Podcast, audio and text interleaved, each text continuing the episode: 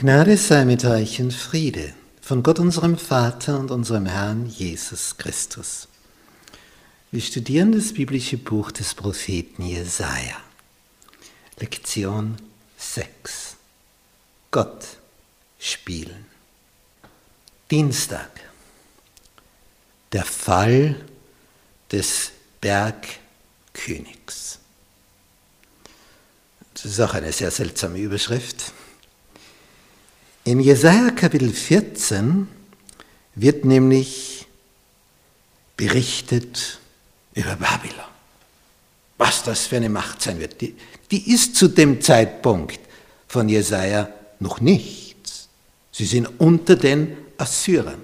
Sie werden es später gemeinsam, die Babylonier mit den Medern, Assyrien zu Fall bringen. Und jetzt in diesem Kapitel geht man gleich noch weiter Gott weiß ja die Zukunft, und schildert, und auch dieses Babylonien, dieses Babel, das so groß ist, dieses Babylon, auch das wird untergehen. Und es wird dieser Sturz des stolzen Herrschers von Babylon beschrieben. Und was jetzt dieses Kapitel so hochinteressant macht, dass das jetzt eine doppelte Erfüllung findet. Einerseits wird Babylon, das so hoch hinaufgestiegen ist, auch wieder untergehen.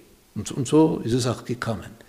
Gleichzeitig wird der König von Babel, dieser Mächtige, der bis in den Himmel hinauf will, verglichen mit einem, der einst im Himmel bis zum Thron Gottes vordringen wollte, nämlich der Durcheinanderbringer, der Satanas,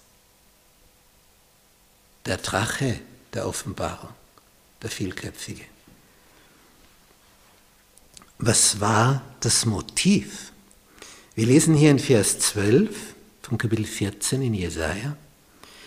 Wie bist du vom Himmel gefallen, du schöner Morgenstern? Merkt man schon, Sterne sind meistens, ist meistens der Codename für Engel. Wie bist du zur Erde gefället, der du die Heiden schwächtest? Gedachtest du doch in deinem Herzen, ich will in den Himmel steigen und meinen Thron über die Sterne Gottes erhöhen. Die Sterne Gottes, die Engel. Ich will mich setzen auf den Berg des Stifts in der fernsten Mitternacht. Ich will über die hohen Wolken fahren und, jetzt kommt's, gleich sein dem Allerhöchsten. Und da merkt man jetzt die Doppelbedeutung. Gibt es einen Morgenstern, der sich über die Sterne Gottes noch erheben will. Er will an den Thron Gottes, er will gleich sein dem Allerhöchsten. Das ist Satan. Hier wird also der König von Babel, der hoch, hoch, hoch, hoch gestiegen ist, wie Nebukadnezar, verglichen mit Satan, der im Himmel nach oben steigen wollte. Er wollte gleich sein dem Allerhöchsten und wurde zu Boden geschmettert auf diesen Planeten Erde. Und ein jeder wundert sich dann, wie das geschehen konnte. Was mich dabei so fasziniert ist, wenn man so Geschichte studiert, dann sieht man, ah, jetzt ist das Volk mächtig und dann jenes und wieder jenes. Und es hat sich einmal jemand die Mühe gemacht, zu analysieren, ein Historiker, berühmter Toynbee, warum kommt es zum Aufstieg und warum kommt es zum Niedergang? Und der hat das so analysiert von Kulturen, warum wird eine Kultur so mächtig und dann verschwindet sie wieder. Und der hat etwas Interessantes festgestellt. Das ist bezeichnend, nicht wenn man an die römische Kultur denkt. Die haben ja tausend Jahre geherrscht. Was war der Grund des Aufstiegs?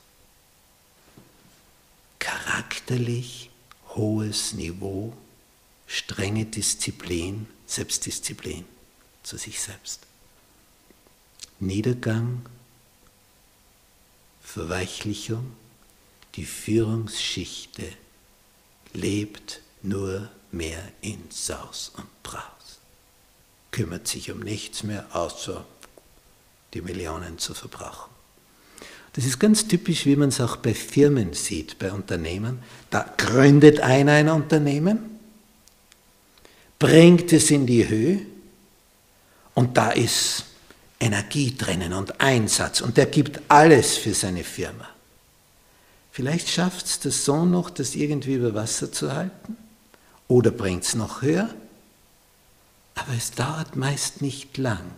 Dann kommt einer, in der nächsten Generation, vielleicht der Enkel oder der Urenkel, und der sieht die Firma nur mehr als Selbstbedienungsladen, da mache ich die Lade auf und da ist das Geld drinnen. Er, er gibt sich aber nicht mehr selber da hinein mit seinem Ganzen, sondern oh, das übernehme ich, das erbe ich, er hat sie nicht aufbauen müssen und nimmt nur mehr heraus für sich und lebt und verschwendet. Und dann geht es immer unter. Immer.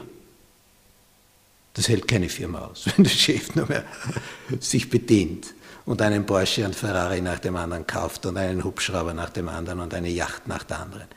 Das geht dann schnell bergab. Und so haben wir es auch bei diesen Hochkulturen im Großen. Wenn die Führungsschicht moralisch verkommt, nur mehr Sexorgien feiert und solche Dinge, dann geht der Staat schnell zugrunde.